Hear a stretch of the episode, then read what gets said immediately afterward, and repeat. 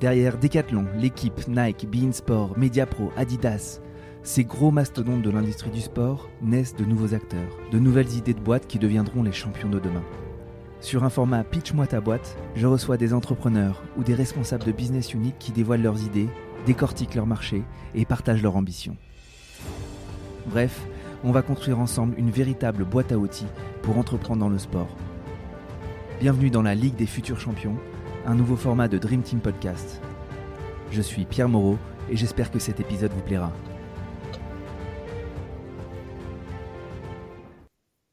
Bonjour à toutes et bonjour à tous, bienvenue dans ce nouvel épisode de Dream Team et aujourd'hui on va parler de Fan for All avec Ahmed. Bonjour Ahmed. Bonjour Pierre. Merci beaucoup d'avoir accepté cette invitation. Alors, tu vas nous expliquer ce que fait Fan for All, euh, parce que du coup, c'est un mélange de fan experience, de loyalty, de crypto, de NFT, etc., etc. sauf si je me trompe. En tout cas, avant de rentrer dans les détails, j'aimerais bien qu'Ahmed, tu, tu, tu te présentes et que tu nous donnes tes deux trois expériences significatives avant d'avoir lancé Fan for All.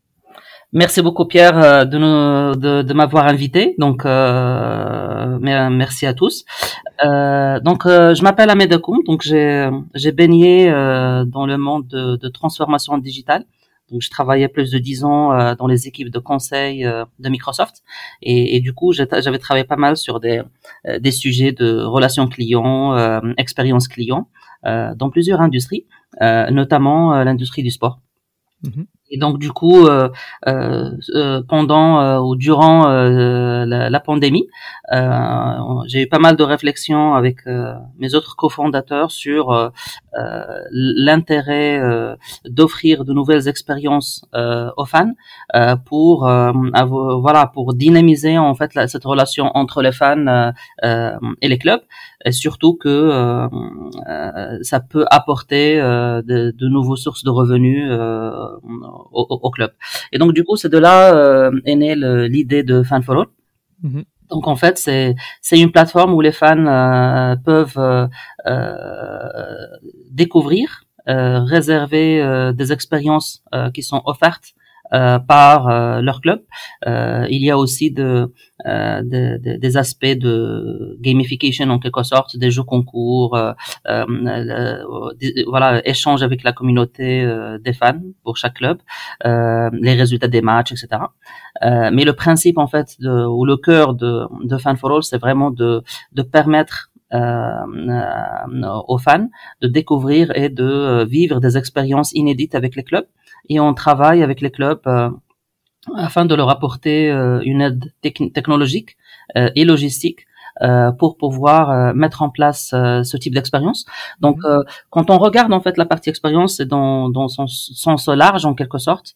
on travaille avec les clubs sur des expériences physiques qui sont plus destinées à des mm, voilà à des fans qui sont proches en quelque sorte de, de du club euh, ou bien euh, on travaille sur des expériences virtuelles euh, qui vont permettre en fait à des fans qui vivent dans d'autres pays de vivre en quelque sorte un accès un peu plus privilégié. Euh, au club ou aux joueurs. Euh, donc voilà, donc en gros, on, on se situe dans ce sens-là.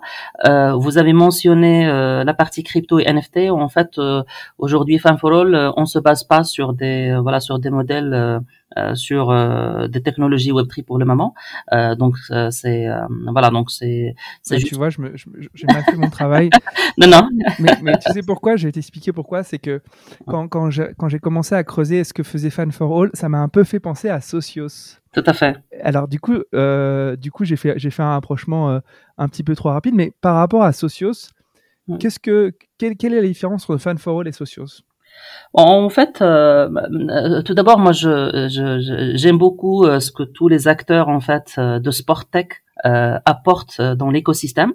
je pense qu'en fin de compte, beaucoup d'entreprises comme Socios, Sorar et d'autres euh, essayent de travailler avec les acteurs ou l'industrie du sport pour permettre à, à, ces acteurs-là d'offrir des expériences. maintenant, le le moyen avec lequel ou l'approche euh, qui est adoptée, euh, il est différent d'un acteur à un autre. Et donc du coup, euh, on pense que cette richesse euh, de différentes euh, méthodes, d'approche, euh, c'est quelque chose qui est bénéfique pour le secteur. Et, et, donc du coup, par rapport à Socios en particulier, euh, Socios en fait, voilà, c'est une c'est une vraie plateforme de de de de, de, tokens de club. et donc du coup, le, le, le principe en fait, c'est c'est que des fans vont acheter des tokens de leur club et donc du coup, ils vont participer aux décisions du club, aux, aux décisions du club, euh, à des expériences euh, du club et ainsi de suite. Euh, et donc du coup, si par exemple je veux faire une rencontre avec des joueurs ou bien regarder un match dans un salon VIP ou faire un tour du stade, etc., je dois faire partie en fait de ces fans qui ont acquéri leur leur token. chez Fan for All, en fait, on n'a pas ce passage, cette obligation-là en quelque sorte. On est beaucoup plus direct euh, c'est mhm. voilà, on, on, va travailler sur un certain nombre d'expériences euh, et puis on va essayer de les offrir euh, et euh, voilà, chaque fan euh, il pourra réserver en fait sa, son expérience sans pour autant avoir ce passage en quelque sorte en Web3 etc. Mhm. donc sur la partie Web3, on, on, fait pas mal d'expérimentation. Mhm. Euh, nous de notre côté euh, sur de voilà de, des systèmes euh, notamment sur la tout ce qui est système de fidélité 3.0 etc mais pour le moment la solution Fan for All c'est vraiment une solution assez directe concrète. Euh, voilà, donc un fan, il va venir, il va parcourir les expériences qui, qui sont disponibles par club, par type de ou catégorie d'expérience, et mhm. puis il va réserver de façon simple et naturelle. Et donc, en fait, Fan ça vient répondre à, un problème euh, du marché des clubs, ou en tout cas des clubs sportifs au sens large. C'est évidemment la diversification des revenus. Euh, d'un club qui du coup euh, tire la plupart de ses revenus de, bah, des droits télé, de ses sponsors, de ses revenus de ticketing, donc de billetterie, et puis du coup se pose la question des, des, des quatrième, cinquième, sixième, septième sources de revenus, et donc l'expérience euh, fan, en tout cas faire vivre et monétiser des expériences fans, c'est assez clé pour les pour les clubs de foot, mais pour les clubs en général.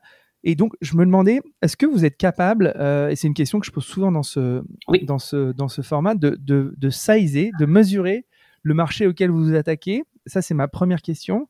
Et est-ce que tu as des modèles euh, de référence, des benchmarks peut-être en France ou à l'étranger qui t'ont pas mal inspiré pour lancer Fan for All? Euh, parfait. Euh, donc, euh, quand on a fait l'analyse en fait sur de ce secteur-là, donc effectivement, vous avez tout à fait raison. C'est, c'est. Tu peux me tutoyer, Ahmed, tu sais.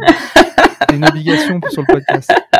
ah d'accord, ok, bon bah voilà donc donc comme tu sais en fait quand on a travaillé en fait sur la modélisation, c'est c'est une partie sur laquelle aujourd'hui l'industrie ne, ne se focalise pas énormément. Euh, ceci dit, euh, quand, quand on fait un peu plus d'analyse sur d'autres pays, surtout les pays anglo-saxons, en Angleterre, aux États-Unis, en Australie, etc., euh, il y a des, il y a de, une volonté des acteurs de sport de faire vivre des choses, voilà, des expériences sympathiques à, leurs fans. on le, on, on, le voit un peu moins dans, dans le, voilà, en France, mais ça commence à se développer petit à petit. Et l'objectif, c'est vraiment de créer euh, euh, une excitation auprès des fans et ainsi de suite. Et, euh, et ça vient aussi d'une tendance un peu globale ou générationnelle, euh, qui est euh, peut-être nos parents, ils avaient plus intérêt en fait à acheter, acquérir des objets, alors que nous, on veut plus vivre des choses, mm-hmm. ce qu'on veut se rappeler, on veut voyager, on, on veut rencontrer des gens, etc. Et, et donc du coup, ça, ça, ça, dans ce changement-là, de cette tendance-là, la partie expérience euh, euh, de fans. Euh, si on si on réfléchit, on peut se dire en tant que fan, combien je peux dépenser sur une année sportive en tant que fan de, de, de, de club, mhm. combien je dépense aujourd'hui sur des billets pour regarder le match ou mon abonnement annuel, combien je dépense sur mes maillots que je merchandising, ce que j'achète, les écharpes, etc. Et combien en théorie je peux euh, dépenser euh, sur des expériences que je peux vivre.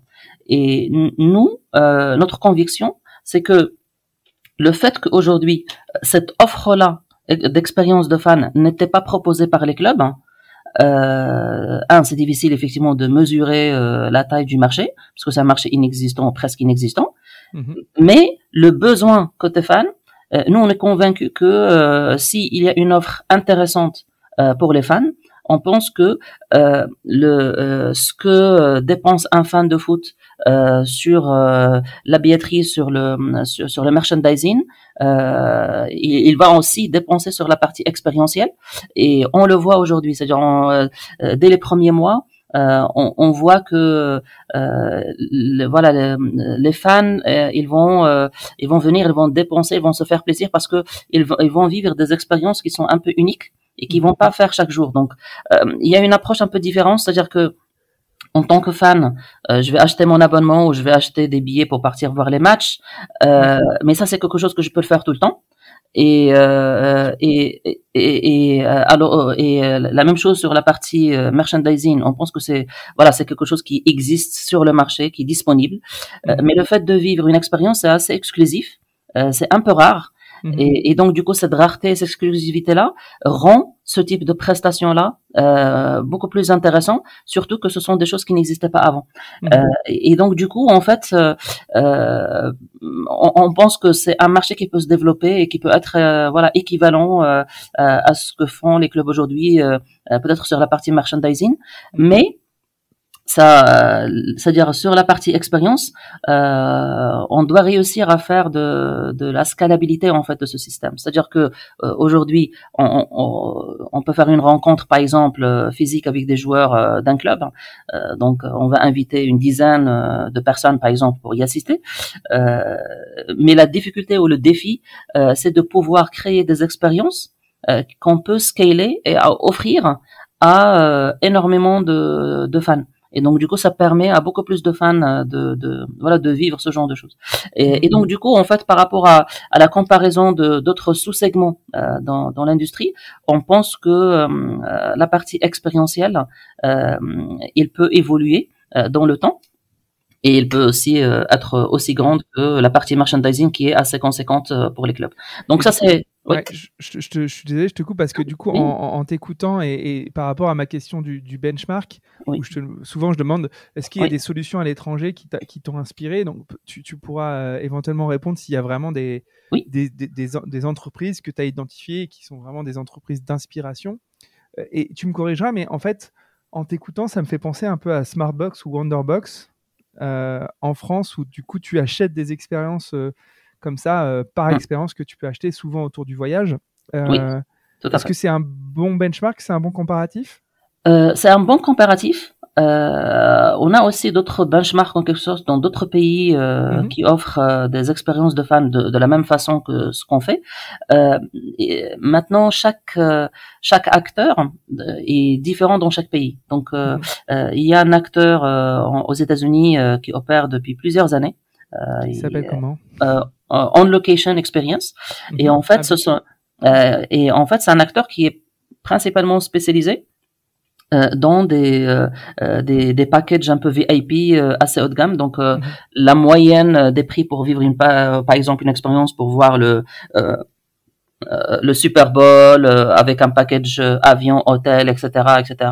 Donc mm. c'est des milliers de dollars. c'est une très grosse boîte, C'est une très grosse boîte, tout à fait. Et donc du coup, ils vont offrir à des fans au niveau mondial des, disons des, des expériences premium qui sont assez chères, assez mm. exclusives. Et, ils vont travailler sur des événements comme Paris 24, mm. le Super Bowl, la finale NBA, etc., etc. Et donc ça, c'est un acteur en fait euh, qu'on a euh, en quelque sorte regardé avant de lancer Fan for All. Euh, on pense que le positionnement sur le marché, donc c'est un positionnement qui est très très premium, euh, et donc du coup les expériences euh, qui sont offertes, euh, en général, ce sont des expériences qui sont assez chères. Donc, ça s'adresse à une clientèle euh, assez, voilà, assez définie. nous, on avait l'ambition effectivement de faire des expériences euh, qui euh, qui touche en fait euh, plus accessible, plus accessible. Et donc du coup, je vous donne des exemples, c'est-à-dire que actuellement, on a des des expériences qui qui peuvent coûter dans les 40 euros à peu près pour pouvoir faire une rencontre virtuelle avec des joueurs, par exemple. Donc, on, on essaie d'offrir des choses euh, à, à des fans, c'est-à-dire on essaie de, de travailler sur l'échelle prix euh, voilà, euh, entre euh, entre 40 et 50 euros et on peut aller jusqu'à 1000 euros pour un, certain nombre d'expériences qui sont très exclusives. Maintenant, la, la, la, différence aussi par rapport à, en location experience, c'est que nous, on est, on est une startup technologique et donc du coup, on, investit beaucoup sur des expériences digitales, des expériences numériques. Et, et, on pense que ces expériences numériques-là, à la différence des expériences physiques, euh, on pense que c'est quelque chose qui peut être beaucoup plus scalable et qui va adresser un besoin chez les clubs aujourd'hui euh, qui n'est pas adressé par les expériences physiques. Qui est... c'est ton passé d'ingénieur de Microsoft qui, qui, revient euh, à la surface. Et du coup, ouais, concrètement, c'est quoi ces expériences digitales et c'est quoi, quand tu dis que tu es une entreprise technologique, c'est quoi le, la tech, l'infrastructure tech qui, qui, te permet de te différencier par rapport à tes concurrents? Euh, ok, donc en fait sur cette partie-là, donc on essaye d'investir en fait pour créer euh, des expériences euh, virtuelles. Donc euh, ça va être euh, des choses, par exemple des rencontres virtuelles avec des joueurs. On peut éventuellement, on est en train de travailler sur des visites, par exemple de des académies, des clubs, des visites des centres d'entraînement, mais de façon virtuelle. on travaille sur de tout ce qui est gamification en quelque sorte. Euh, c'est-à-dire on essaie de voilà de, de faire des jeux le, pour les fans et, euh, et ces, ces jeux-là en fait en, en participant euh, on peut accéder à des expériences aussi intéressantes. on travaille sur des, des, des cas d'utilisation un peu particuliers dans l'industrie du sport. Donc, par exemple, on essaie d'innover.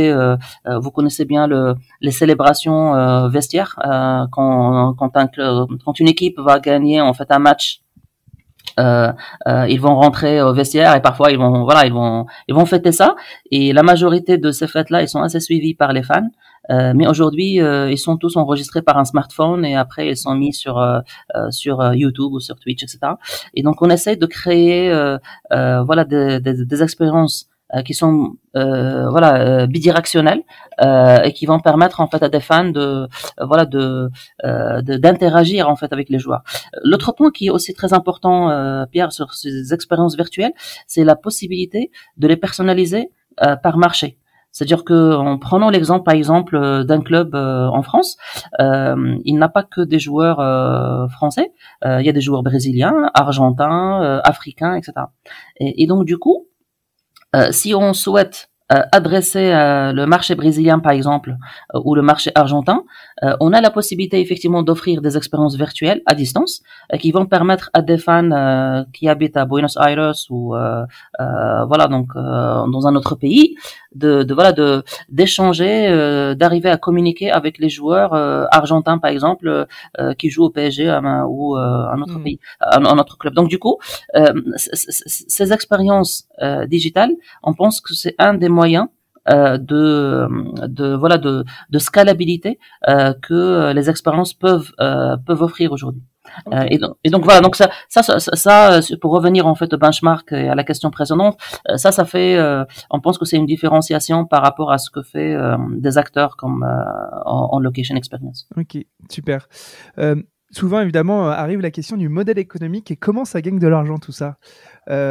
Parce que tu disais, bon, tu, tu, tu, construis aussi, donc tu, tu construis les, les expériences que tu vas proposé, évidemment en accord avec ce que proposait un club.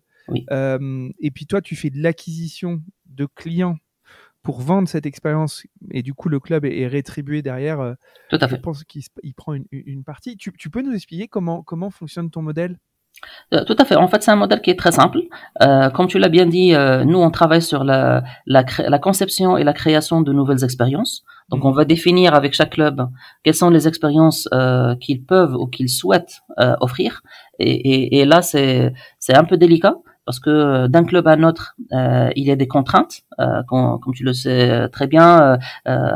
autour d'un match, il y a des contraintes d'accès, par exemple. il y a plein, il y a plein de choses. Donc du coup, les contraintes, par exemple, d'accéder aux joueurs, les, les, les, voilà, les risques de sécurité, il y a énormément de choses. Donc tout ça, ça rentre en, dans les discussions quand on travaille avec avec les clubs. Et donc à, chaque fois, on va faire une collaboration avec un club. On va, l'objectif, c'est de d'arriver à trouver euh, euh, les expériences et la fréquence de ces expériences-là euh, euh que les clubs peuvent et souhaitent faire. Euh, et puis après, un modèle économique qui est assez basique. nous, on prend en charge la, la, promotion, la commercialisation de ces expériences-là, le service client des fans, et puis on, on, fait un partage de chiffre d'affaires avec les clubs. Donc du coup, voilà. Donc, D'accord. Il n'y a pas forcément d'achat de licence.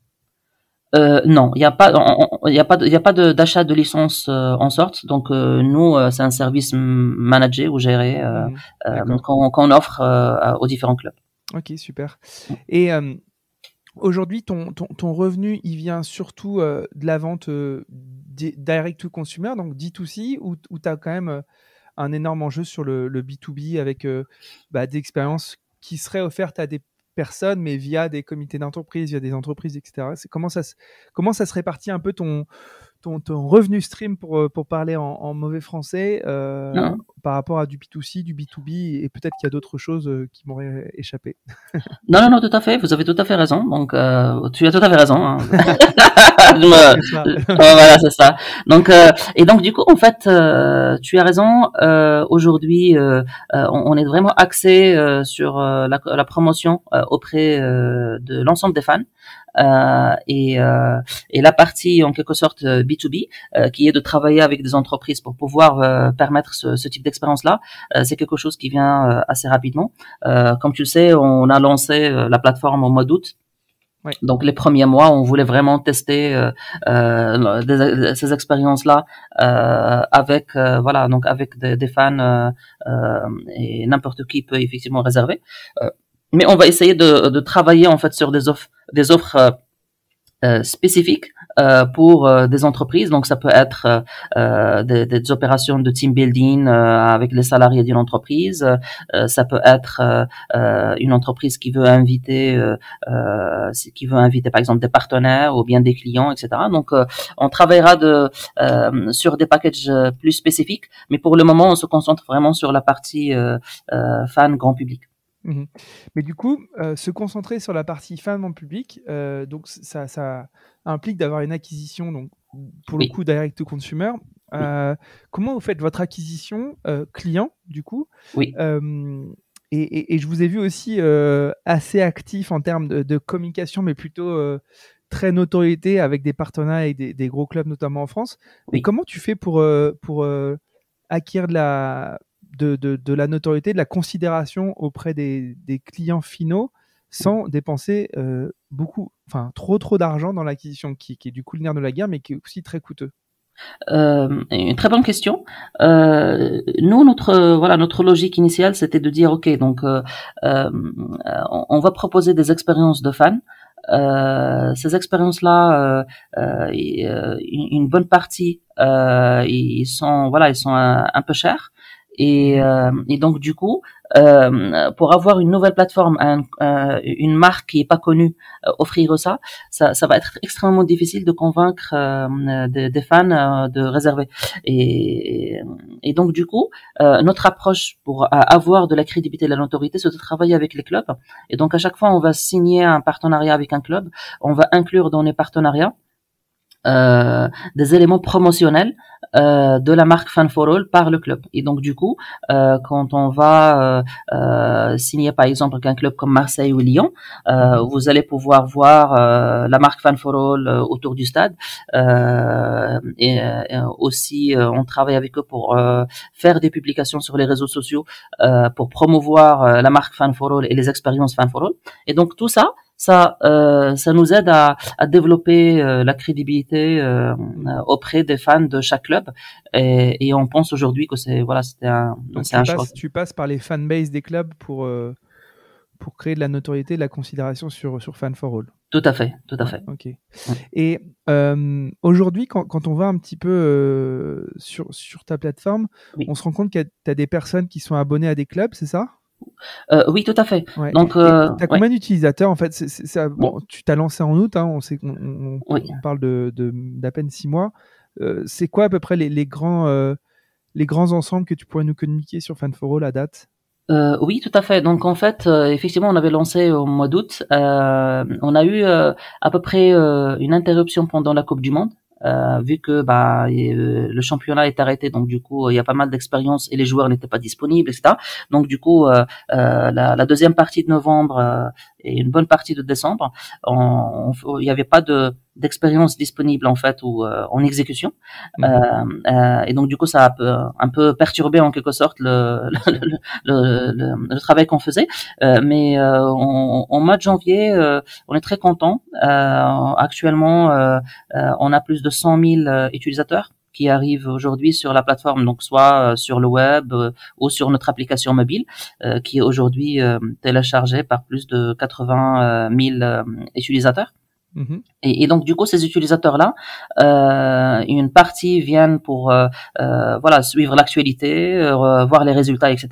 Et on pense que ça c'est un moyen effectivement de garder euh, le lien avec les fans et euh, leur proposer ou promouvoir euh, des expériences qui peuvent être intéressantes. Euh, on travaille sur des systèmes de personnalisation, c'est-à-dire que si on a un fan il est abonné euh, à, un club, par exemple, automatiquement sur la plateforme, il va voir. Euh, il va voir du contenu autour de ce club. Et autour contenu, mais aussi promouvoir des expériences de ce club-là. Donc, si je, je, suis abonné à Marseille, bah, je vais pas voir des, des, expériences du PSG, mais c'est plutôt de, voilà, de, de, Marseille. Donc, on essaie de personnaliser en ayant ce, cet élément ou cette information que les fans font quand ils s'abonnent au club qui les intéresse. Mmh, mmh. Mais, mais je vois, du coup, je, je parlais de contenu parce que je vois sur la plateforme que bah, tu as accès à des buts, tu as accès à du contenu de club. Euh, et en effet, c'est intercalé avec parfois des, des, des offres d'expérience. Euh, cette partie contenu que, que vous venez euh, euh bah, aspirer, mmh. comment, comment, comment vous faites pour ça? Parce qu'en fait, c'est là qu'il y a ce côté réseau social et enfin déjà c'est un feed un peu personnalisé, hein, un peu comme, comme sur Facebook, sur Insta. Tu as un feed personnalisé par rapport au club que as, auquel tu t'es abonné. et euh, dans ton feed, bah, parfois, tu as des offres d'expérience par rapport au club de, de, ton cœur. Mmh. Comment tu fais euh, cette partie contenu pour la remonter sur la plateforme? Euh, en, fait, nous, on a un rôle d'agrégateur. Euh, donc du coup, on va essayer d'agréger euh, l'actualité euh, qu'on a avec nos, clubs partenaires et même d'autres clubs. Donc on va agréger, agréger l'information publique. mais sur cette partie contenu-là, dans les partenariats que nous avons, on travaille avec les clubs pour créer du contenu exclusif euh, et donc du coup, euh, euh, on a du contenu qui est proposé par nos clubs partenaires et qu'on met sur la plateforme et qui est exclusif à la plateforme. Donc je vous donne un exemple très simple. Aujourd'hui, si vous êtes sur la page de l'Olympique Lyonnais par exemple, vous allez trouver des extraits des conférences de presse. Et ces extraits-là, c'est pas des, des informations, c'est pas du contenu public aujourd'hui. Donc c'est euh, le club, euh, euh, il enregistre l'ensemble de la, la, conférence de presse, il la met sur le site web du club, dans le voilà donc dans la section OL Play, si vous connaissez un peu le mhm. voilà le, le, le, le, principe de OL Play, et, et, donc du coup on prend des extraits de ces expériences, de, de, ces conférences ou bien des entretiens avec des joueurs et on les met sur notre plateforme. Euh, et si les fans souhaitent voir la totalité, euh, on met le lien vers le site web du club pour pouvoir continuer à voir l'ensemble du contenu. Donc ça permet aussi de voilà de, de proposer aux fans un accès au contenu offert par les clubs que peut-être qu'ils sont pas au courant que ça existe. et donc du coup voilà il y a, y a, un travail, il y a, y a de l'information qui est publique et puis il y a l'information euh, qui est un peu plus euh, exclusive euh, qu'on fait avec nos clubs partenaires. Ok. on passe un petit peu aux questions de, de, la fin. C'est que, hum, grosso modo, il y a, y a, des boîtes qui, qui, qui, ont tout de suite un modèle d'autofinancement, d'autres boîtes qui ont besoin de lever des fonds pour, pour pouvoir builder, enfin, construire la techno et construire leur, leur solution. Toi, vous en êtes tout en termes de, bah, de, de, financement Est-ce que c'est euh, quelque chose qui est porté par des fonds euh, Est-ce que vous êtes encore sur fonds propres, vous les fondateurs Comment ça se passe un petit peu Comment vous avancez? Euh, c'est une excellente question. Donc euh, nous, euh, initialement, bien évidemment, on avait commencé avec des fonds propres. on a commencé en 2021 à faire du prototypage, etc. mais on a présenté à des investisseurs, etc. Et donc du coup, on a levé des fonds auprès d'investisseurs. Mhm. et et par rapport à, à, ta question de tout à l'heure, qui était l'investissement qu'on devait faire pour crédibiliser notre marque et pour mhm. développer des expériences euh, digitales, euh, pour nous, il était capital de voilà de de financer ça parce qu'on pense que ce sont des, des choses importantes pour la pour le développement en fait de ce qu'on souhaite faire. Mhm. Et, donc du coup, euh, euh, on a levé des fonds euh, auprès d'investisseurs et on va continuer à le faire. Euh, le, voilà, le, le temps de développer euh, notre business. après, la question qui se pose avec notre conseil d'administration, c'est toujours de dire est-ce qu'on va privilégier la croissance?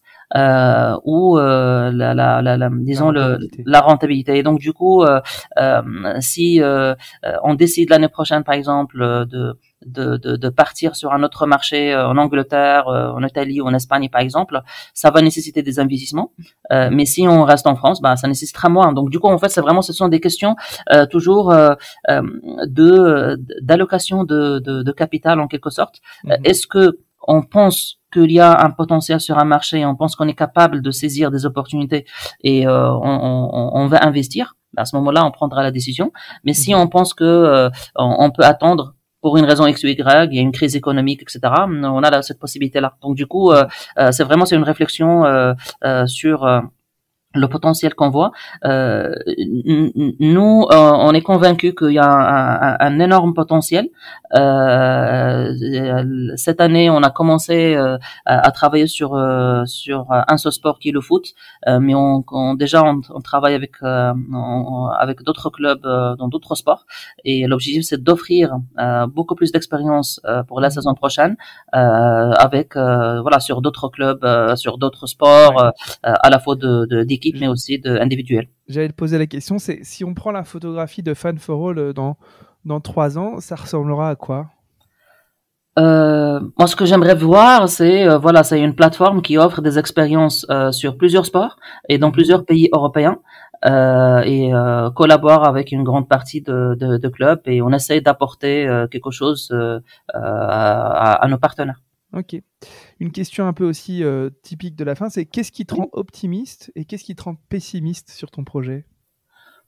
Euh, ce qui me rend euh, optimiste, c'est euh, quand je regarde en fait les expériences que nous faisons aujourd'hui et quand je regarde dans les yeux de voilà de, des fans, c'est une joie voilà incroyable. Et donc du coup, je pense le cette joie là qu'on qu'on arrive à à, à procurer pour les clients fan for et donc les fans, ça pour moi c'est voilà c'est c'est juste magnifique. Et je pense que ça, ça va, ça, ça, ça montre qu'il y a un vrai besoin. Euh, il y a un vrai besoin euh, qui n'est pas aujourd'hui euh, aujourd'hui adressé. Et on pense que euh, en continuant à travailler, à améliorer euh, la manière avec laquelle on fasse les choses, euh, à développer de nouvelles idées, de nouvelles expériences, euh, on pense que ça va faire, euh, voilà, ça, ça, ça, va continuer à faire euh, développer ce marché.